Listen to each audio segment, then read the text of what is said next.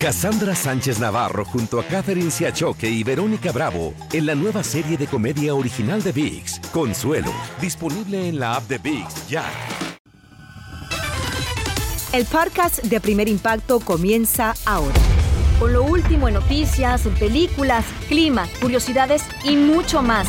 Infórmate de los principales hechos que son noticia en el podcast de Primer Impacto.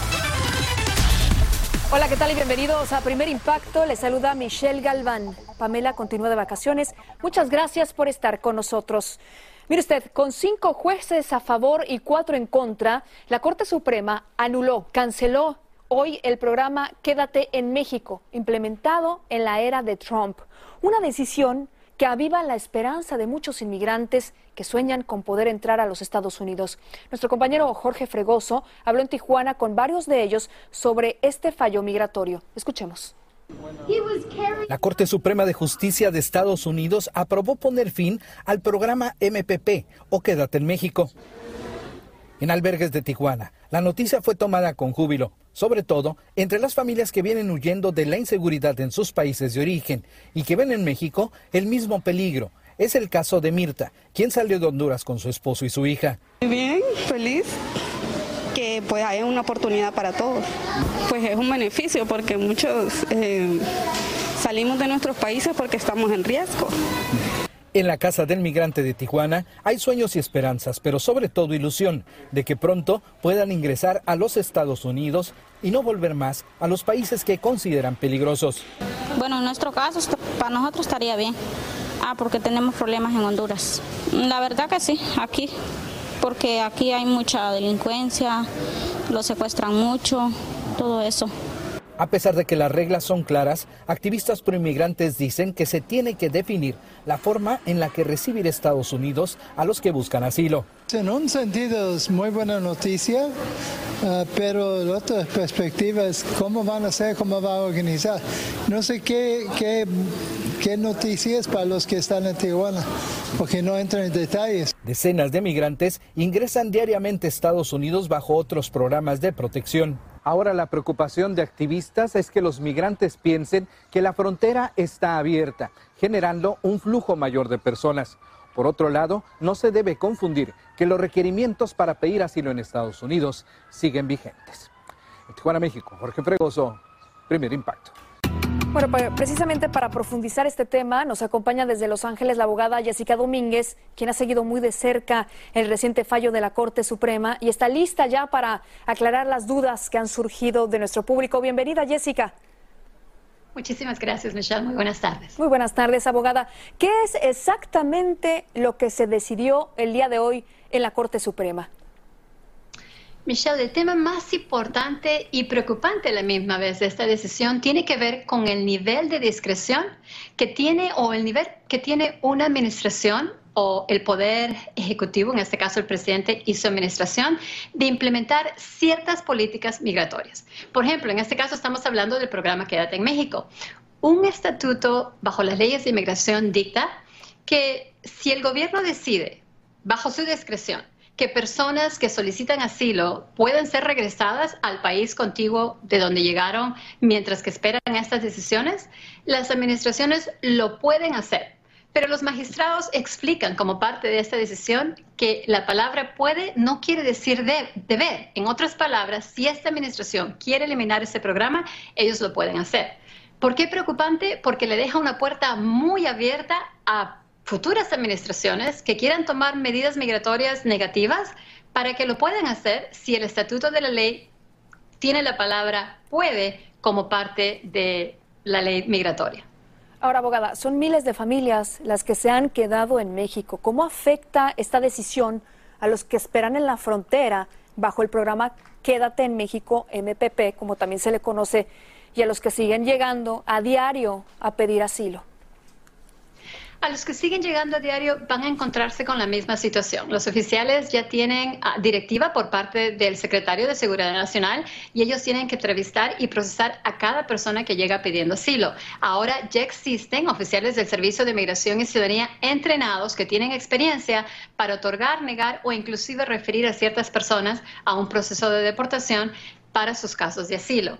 A los que, en otras palabras, no es un ingreso automático a los Estados Unidos. Para aquellas personas que están bajo el programa Quédate en México, como muchas de las preguntas que nos están llegando, no se sabe todavía exactamente qué pasos va a tomar esta administración. Lo que sí sabemos es que pronto van a compartir un anuncio dándonos los pasos a seguir para decir cuándo y cómo estas personas podrían entonces, en una manera ordenada, presentarse a la frontera y decidir si se les va a dar el ingreso a los Estados Unidos o no. Y me quedo con esto que has dicho, abogada, que creo que es poderosamente importante bajo la anulación de este programa. No quiere decir que la frontera esté abierta. Así es. Muchísimas gracias. Y podría enfrentar la pena de muerte el chofer del camión en el que murieron más de 50 personas en la ciudad de San Antonio, Texas. Juan Carlos González está en vivo desde el altar en homenaje a las víctimas que hoy fue visitado por el canciller de México con la evidencia del inmenso dolor que dejó un sueño truncado. Te vemos y te escuchamos, Juan Carlos, adelante. Michelle, ¿qué tal? Buenas tardes. Un altar que ha ido creciendo y creciendo y es que mucha gente llega de día, de noche, temprano, hay otros que trabajan y cuando salen creo que se vienen aquí precisamente a rendir un tributo a todas estas personas que perdieron la vida de una manera tan trágica. Mientras tanto, el otro centro de atención el día de hoy es por supuesto las personas que están luchando por su vida y también la persona, el presunto responsable de haber traído a estos inmigrantes hasta la muerte.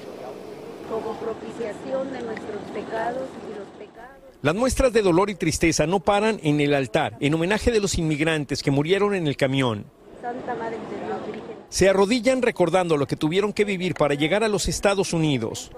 Y que no venimos para que nos den nada, que nada más nos dejen trabajar y es muy doloroso que abusen de mil maneras de nuestros hermanos migrantes.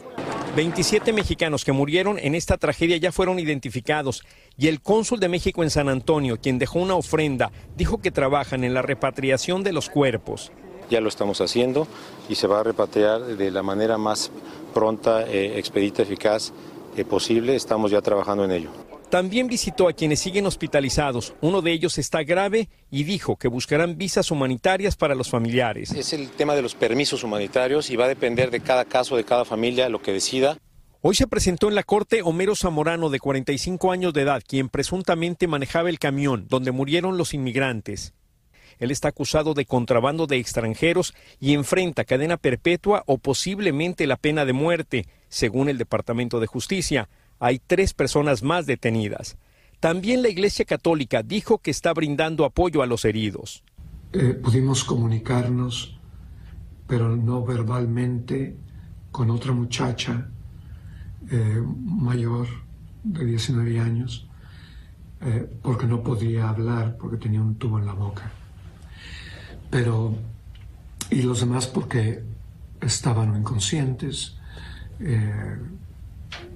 y estaban graves. Al altar también llegó Juan Flores, quien viajó desde Miami para pedir más apoyo del gobierno de Honduras para las familias de las víctimas. Mi reclamo es que los migrantes hondureños dentro de Estados Unidos estamos acéfalos, sin representación de autoridades, no tenemos embajador, no ha hecho su presencia el canciller como lo hizo el de Guatemala. Eh, bueno, mientras tanto, las autoridades federales aquí de los Estados Unidos aseguraron que no van a, perseguir ni a arrestar a las personas que lograron sobrevivir a esta tragedia. Esto es con la finalidad, por supuesto, que se acerquen a quien tengan que hacerlo para solicitar ayuda y también para que cooperen en esta investigación. Michelle, hay que recordar que ellas a final de cuentas se han convertido ahora en unas víctimas precisamente de un crimen federal. Por mi parte es todo. Regreso contigo al estudio, Michelle. Por supuesto, muchísimas gracias y nos unimos al dolor de nuestra comunidad y de todas esas familias que han perdido seres queridos en esta desoladora tragedia. Muchas gracias, Juan Carlos. Y tras el letal saldo que dejó el tráiler de la muerte en San Antonio, salió a la luz la falsa identidad de una de las víctimas, una mujer que estaba a más de mil millas de distancia, quien asegura que sus documentos habían sido robados. Y como nos cuenta desde México Iván Macías, el tráfico de credenciales que hacen pasar por mexicanos a los migrantes y les permiten viajar por el país sin ser molestados va en aumento. Esta credencial que encontraron entre las pertenencias de una víctima de la tragedia ocurrida en San Antonio puso en alerta a una familia en Chiapas porque todos aseguraban que Aidene se encontraba grave. Me asusté, dije, ¿y qué pasó? pues realmente te venimos a la sorpresa y me mostraron, mira qué está sucediendo, tu hija hasta dónde está. Y mira, está grave tu hija. Pero eso es una mentira. La joven tuvo que aclarar que jamás estuvo en ese tráiler abandonado y que su identificación se la robaron. Me preocupa por porque veo mi nombre. No sé quién sea quien agarró mi credencial y se hizo pasar por mí. El caso provocó que las autoridades refuercen sus revisiones en búsqueda de inmigrantes con documentos mexicanos falsos. Estamos tratando de revisar que todo esté de la mejor manera, que los extranjeros que están viajando pues tengan efectivamente sus tarjetas y demás. Y es que con una de esas identificaciones robadas o falsas, los coyotes están haciendo un gran negocio y les hacen creer a los inmigrantes que pueden andar con libertad en México. Y es donde ellos pueden iniciar el trayecto por todo territorio mexicano sin preocupación a que puedan ser detenidos o que puedan ser deportados por el mismo Instituto Nacional de Migración y pagan hasta 600 dólares por un documento sin validez, pero que ha retrasado en San Antonio la identificación de las víctimas del camión de la muerte. Y es que el mismo funcionario ayer dijo que había salido de Tamaulipas. Estamos acá tomando como referencia Nuevo Laredo, México y Nuevo Laredo, Estados Unidos. El vehículo se desplaza hacia allá arriba pero después lo negó, generando polémica por el manejo en la información que el gobierno le está dando al caso. Nunca estuvo en puntos fronterizos de México, no pasó por México, por ninguna de sus este, garitas de, del país. Hace unas horas, autoridades mexicanas dieron a conocer los estados de donde son originarias las víctimas de esta tragedia, sin precisar sus identidades. En Ciudad de México, Iván Macías, Primer impacto. Cassandra Sánchez Navarro junto a Catherine Siachoque y Verónica Bravo en la nueva serie de comedia original de VIX, Consuelo, disponible en la app de VIX ya. Escucha los reportajes más relevantes del día en el podcast de Primer Impacto. Con motivo del mes del orgullo LGBTQ, Plus, les presentamos la historia de una mujer transgénero que no solo ha luchado por los derechos de su comunidad, sino que también creó una organización que ayuda a los hispanos en Houston. Teresa Rodríguez nos explica por qué la gran Elia Chino es una univisionaria.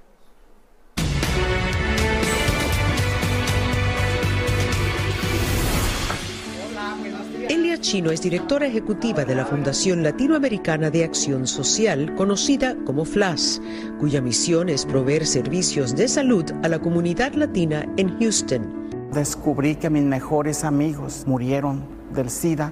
Dije, en memoria de ellos, yo tengo que hacer algo al respecto. Y cuando fundé FLAS era dar prevención e información del VIH. ¿Cómo ha cambiado la misión de la organización desde que empezó? Ahora la misión y los servicios de FLAS están enfocados para todo en general de salud, dar consejería, terapias para hacer las pruebas de VIH y de enfermedad de transmisión sexual y de otras enfermedades también. Desde sus inicios hace 28 años, Plus ha ayudado a más de un millón de residentes de la ciudad de Houston, brindando servicios sociales como consejería de salud mental, programas de educación sobre el VIH-Sida, talleres informativos sobre el bienestar familiar, bancos de alimentos y asistencia a la comunidad inmigrante. Tenemos una gran bendición de tener en el condado de Jerez lo que se llama la tarjeta dorada de ayudarles a estas personas a, completar esa aplicación. Si se enferman o alguien de sus hijos tiene alguna enfermedad, pueden ir a los hospitales. Luego de haber emigrado a Estados Unidos, Roberto Rodríguez se encontró en un abismo emocional. Yo tenía un problema, una adicción bastante fuerte de alcoholismo. El hecho de sentirme solo, de sentirme rechazado, no me hacía otra cosa más que enfocarme más en beber y beber más. La consejera estuvo al pie del cañón, me brindó toda la asesoría, todo el apoyo. Prácticamente fue una especie de ángel que vino y me rescató. Casos como estos motivan a Elia a seguir luchando, pero para comprender la magnitud de la pasión que siente por la comunidad, hay que remontarse a su niñez en Michoacán, México. ¿Cuánto te diste cuenta que eras diferente a los demás? Desde que tuve uso de razón, me sentí diferente. Yo sentía que yo estaba en un cuerpo equivocado. Nací en un rancho muy pobre donde no teníamos luz ni agua. Teníamos que traer el agua para tomar. Me llamaban de diferentes maneras, se burlaban y yo sin saber qué era, pero sabía que era algo malo. Su transformación le tomó más de 20 años y asegura que su fe le ha permitido seguir adelante. Acepté ser feliz y aceptarme yo misma. Dios ha estado conmigo en todo momento. Me ha ayudado a establecer FLAS, a tener las puertas abiertas para nuestra comunidad, para ayudar a aquel que no tiene esperanzas, aquel que está caído, desválido. Llegamos probablemente huyendo de la discriminación. Y con el fin de concientizar al público y crear tolerancia, Elia participa en eventos como este, patrocinado por el Consulado de México en Miami. Queremos inclusión, queremos más oportunidades. Por su labor se ha ganado el reconocimiento y respeto de todos. Elia, ¿te consideras una visionaria? Sí, porque tuve la visión, la fuerza y la bendición de poder salvar tantas vidas en este mundo tan maravilloso que Dios nos regaló. Muchas felicidades, querida Elia. Elia nos adelantó que sus futuros planes incluyen expandir la labor de la organización para proveer más clínicas y programas comunitarios, llevando esperanza a quienes más la necesitan. Seguimos con más de primer impacto en vivo. Ha causado gran indignación en Perú el brutal asesinato de una joven madre a manos de su expareja. La tragedia fue registrada por las cámaras de seguridad Andy Ortiz tiene los detalles de este crimen atroz. No hay palabras para calificar el salvajismo con el que fue asesinada Erika Valdés, una joven madre a plena luz del día y en la vía pública. Ella caminaba con su nuevo amor cuando de un vehículo se baja su expareja y la apuñala varias veces con un enorme hierro afilado. Herida de muerte, Erika cae al piso y entonces su asesino se ensaña con ella. Mi hija corre, cae de bruces y el tipo este que el taxista estaba con su carro, baja a toda velocidad y le pasa el carro por encima. A mi hija le has hecho eso, ¿no? ¡Maldito! Aún en shock por la brutalidad del feminicidio, la familia de Erika exige que sobre el feminicida caiga todo el peso de la ley. Yo exijo justicia contra Richard Montoya, que, que lo detengan y que le caiga todo el peso de la ley.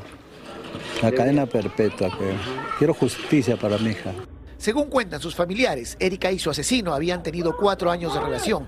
Hace más de dos meses se habían separado y ella había encontrado una nueva pareja y se había comprometido. Y ella lo publica, lo publica, entonces él se ha enterado por eso y le ha dado la corre, la rabia, los celos, no sé qué cosa. Sino que el hombre ya ha tenido la propotencia, como dice, dentro de él, ¿no? No ha, no ha aceptado la derrota, que mi prima lo vaya a decir, ya no quiero continuar contigo y según la familia, el único pecado de Erika fue ser feliz y hacerlo público. Con la evidencia de las imágenes de las cámaras de seguridad, la policía ha iniciado una intensa búsqueda del responsable de este brutal asesinato que ha dejado a tres niños sin su madre.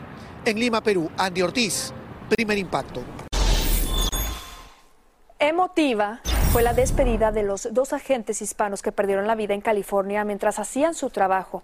Cientos de familiares, de amigos, de colegas se sumaron a la procesión desde el Departamento de Policía de El Monte hasta un estadio donde fueron recordados como todos unos héroes. Salvador Durán tiene las imágenes de este doloroso tributo.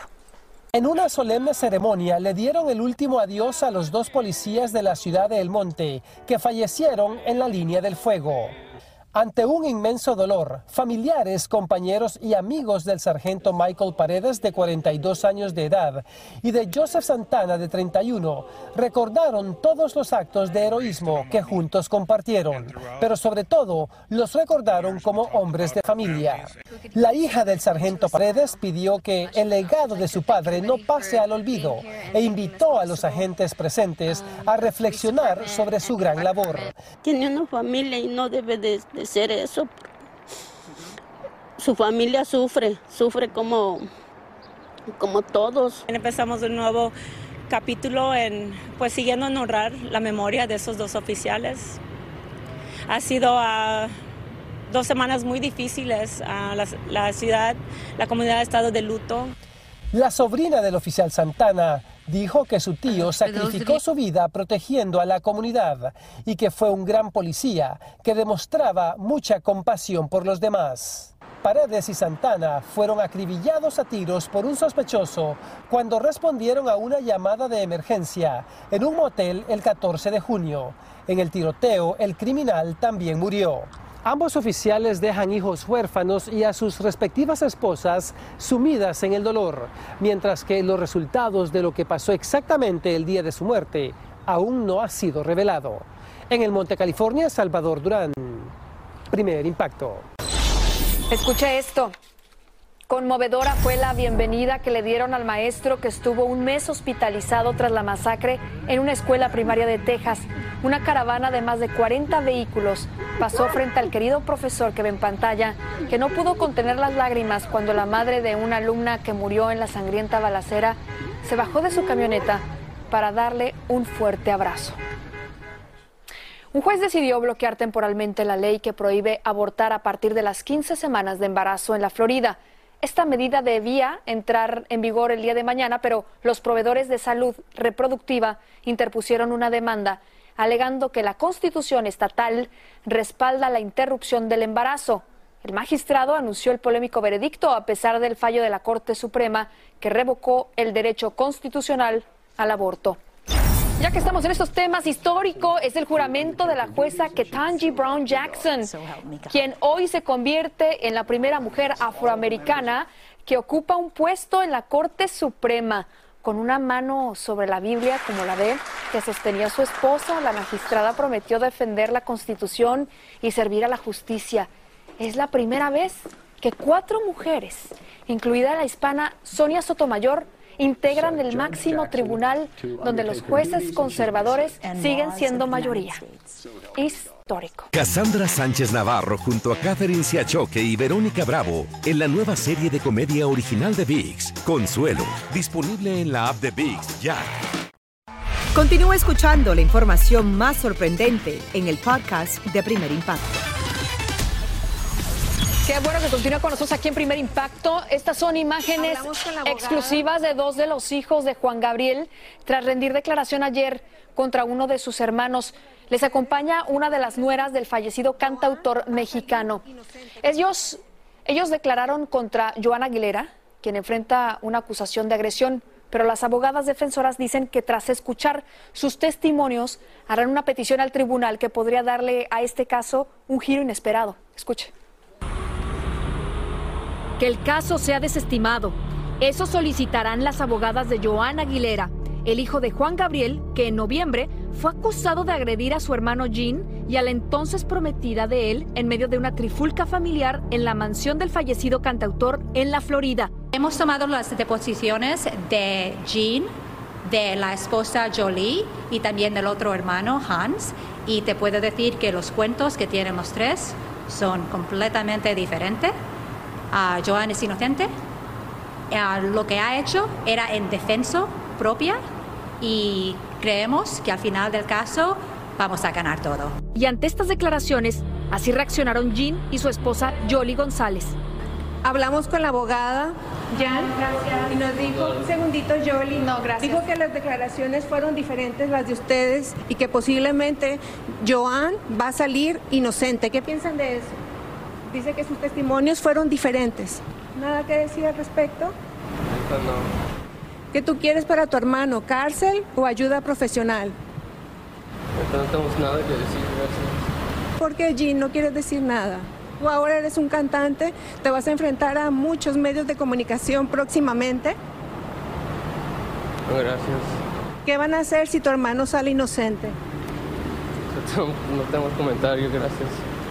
El único que ofreció declaraciones fue Hans Aguilera, quien acudió en calidad de testigo y se mantiene firme en que hubo agresión. Dijo la abogada que él actuó en defensa propia. ¿Qué opinas de eso? Hmm. Lamentablemente, no. Lo que yo vi específicamente, no. Pues, como dije antes, realmente solo quiero que se ayude él mismo Tú no quieres cárcel para tu hermano, solo ayuda. Solo profesional, porque es tiempo que cambie. No como persona específicamente, porque él es una buena persona, pero solo que sus adicciones se vayan, que ya no tenga esos de nuevo. Joana Aguilera mantiene que es inocente, está libre bajo fianza y desde noviembre se ha sometido a solicitud del tribunal a pruebas de alcohol y de drogas. Por cierto que la próxima audiencia será el 8 de julio y estaremos allí para llevar a sus hogares todos los detalles a través de Primer Impacto. Y el cantante Ricky Martin enfrenta una demanda millonaria por presunto incumplimiento de contrato. Fue radicada en un tribunal en Los Ángeles por una ex manejadora llamada Rebecca Drucker. Ella alega que el artista le debe más de 3 millones de dólares en comisiones y en la querella, en la demanda, asegura que la vida de Martin era un caos y que lo habría ayudado a detener una supuesta demanda que habría empañado su imagen y su carrera. Nos comunicamos con el cantante y nos dijo que no comentará absolutamente nada sobre esta demanda. El cantante mexicano Lalo Mora nos recibe en su rancho en Monterrey, Nuevo León, para probar que es falso el rumor de que se roba el agua en medio de la peor sequía en esa zona en los últimos tiempos. Alfonso Pérez tiene las imágenes. Un nuevo escándalo envuelve al cantante Lalo Mora y en su rancho nos recibió para mostrarnos que no se roba el agua, como algunos creen. Esto tras las declaraciones del gobernador de Nuevo León, aunque el mandatario no mencionó su nombre. Me siento muy halagado porque haya venido porque él decía que me estaba robando el agua. No, me, me, cuando, cuando la cargo ya está tanta agua. Desmiente una y otra vez el robo y nos mostró algunas presas en su propiedad, pero dijo que el agua se la manda Diosito. Y tengo como cuatro presas. Pero aquellas, este, esa agua yo esa es agua que, que me manda el divino. Y esta también me la manda, nomás que esta me la manda por debajo de la tierra. A pesar de esto, el cantante dijo que la pasa mal en su hogar por la seria sequía que enfrenta la zona, pues no cuenta con suficiente agua y se baña a cubetazos. Está dando con vasito. Sí. Sí, sí. Y comprando agua para tomarla. Pero pues tiene que pasar esto. Yo le digo al gobernador que, que arregle el, tiradero de agua que hay. Y, y si hay este, tomas clandestinas, pues que las arreglen también. ¿Cómo es posible que mi Monterrey, querido usted, sin agua? No, no. Finalmente, Mora invitó al gobernador a su rancho para que compruebe que todo está en regla. Aquí no hay nada oculto todo lo que hay eh, me ha costado y, y lo quiero mucho. Desde el municipio de China, Nuevo León, México, Alfonso Pérez, primer impacto. Continuamos con más de primer impacto en vivo. Cuando el conductor de un autobús vio que una familia pedía auxilio tras quedar atrapada en medio de una tormenta, no lo pensó dos veces y se lanzó en su ayuda, poniendo en riesgo su propia vida. Desde México, Atsiri Cárdenas tiene el testimonio de un rescate de impacto. La peor en cuatro décadas azotaba las calles de Guadalajara cuando Fernando Ciordia vio unos brazos desesperados implorando ayuda. De inmediato bajó del autobús que conducía sin importarle ser arrastrado por las aguas. Me voy, me acerco a ver qué se, en qué se puede ayudar. Ya donde ahí la señora me comenta que hay una, niña ahí en el interior. Se trataba del llamado de auxilio que hacía Ernestina Sandoval, una madre que viajaba sentada en la parte de atrás de este auto. El vehículo había quedado atrapado a merced de la corriente. Y entonces mi esposo ya no podía moverse y nos quedamos a la mitad de la calle y empezó a subir el agua, a subir el agua. Con el agua casi literalmente hasta el cuello, Ernestina gritaba con la esperanza de que alguien lo salvara y a mí me ganaron los, los, nervios y entonces este bajé el vidrio y el señor yo pues moví las manos así para que me ayudara y él luego luego vino a ayudarme para sacarme y me dijo no te pongas de nervios ahorita te vamos a sacar. Como la fuerza del agua hacía imposible abrir las puertas, el rescate debía hacerse por las ventanas. Primero sacamos a la niña y luego después me sacó a mí y luego sacaron a mi esposo. Los bajo de, de ahí y fuimos caminando hacia hacia abajo para no ir en contra de la corriente. Ya cuando estuvimos en un lugar más seguro, ahora sí ya se vinieron por el ras de la, de la banqueta. Los hechos ocurrieron el pasado 13 de junio en esta intersección al oriente de Guadalajara. El autobús que conducía Fernando perteneciente al transporte público de la ciudad también había quedado atrapado coincidentemente frente al auto de la familia de Ernestina. Este héroe de 36 años asegura que logró salvar a toda la familia gracias a una técnica que se utiliza mucho en el río Bravo por decenas de personas en su intento de llegar a los Estados Unidos. Hay que caminar despacito, como si tú no pudieras caminar. Dice, porque si tú levantas el pie, dice, va a llegar la corriente y el, el, eh, no vas a tener mucha fuerza en el pie que queda en el piso. Y así se los indicó a Ernestina y a su esposo tan pronto llegó al auto. Desde antes de salir yo les comenté a ellos que, que no íbamos a caminar recio, que íbamos a caminar despacito como si no pudiéramos caminar para para evitar que, que, se nos cayera y echar a perder todo. Para Arturo García Pulido, coordinador de Protección Civil y Bomberos de Guadalajara, aunque fue muy heroico lo que hizo Fernando, puso en riesgo su propia vida. Por ejemplo, corrientes rápidas, bocas de tormenta que no tengan alguna de sus tapas, eh, cables energizados, en fin, una serie de, de situaciones que se pueden presentar. García recomienda que en la medida de lo posible debe esperarse la llegada de los bomberos. Es que, es que no se vaya a la orilla porque puede haber... El conductor señala que en ese momento la adrenalina era tal que solo siguió su instinto. Incluso ni se dio cuenta de que la situación estaba siendo grabada en un video que se volvió viral y que fue visto hasta por su propia esposa en casa. Me dice, sí, ya te vi. Ah, ¿cómo que ya me viste? Sí, ya te vi lo que estás haciendo. Dice que, pues qué arriesgado, o sea, preocupada porque haya pasado algo. Pero pues no pasó nada, fue lo bueno. Para Ernestina sí pasó algo y muy grande ese día. Nada menos que un ángel llamado Fernando se cruzó en su camino. No sé cómo agradecerle al Señor lo que hizo porque yo ya sentía que yo me iba a quedar ahí. El estoico acto de Fernando fue reconocido por la comunidad y por la empresa de transporte para la que trabaja. Tenemos que tener todos empatía hacia otra persona, porque el día que no haya empatía, que no haya, que no sientas el sufrimiento ajeno, ese día pues, eh, eh, habremos fracasado como personas. Qué gran mensaje. Y Ernestina y Fernando no han podido reunirse después de este rescate. La compañía para la que trabaja el chofer le regaló un viaje de tres días a la playa de Puerto Vallarta para que pueda disfrutar con su familia unas merecidísimas vacaciones en reconocimiento a su valiente hazaña. Qué bueno. Así termina el episodio de hoy del podcast de Primer Impacto. Encuentra episodios nuevos de lunes a viernes, primero en la aplicación de Euforia y en todas las plataformas de podcast. Como siempre, gracias por escucharnos.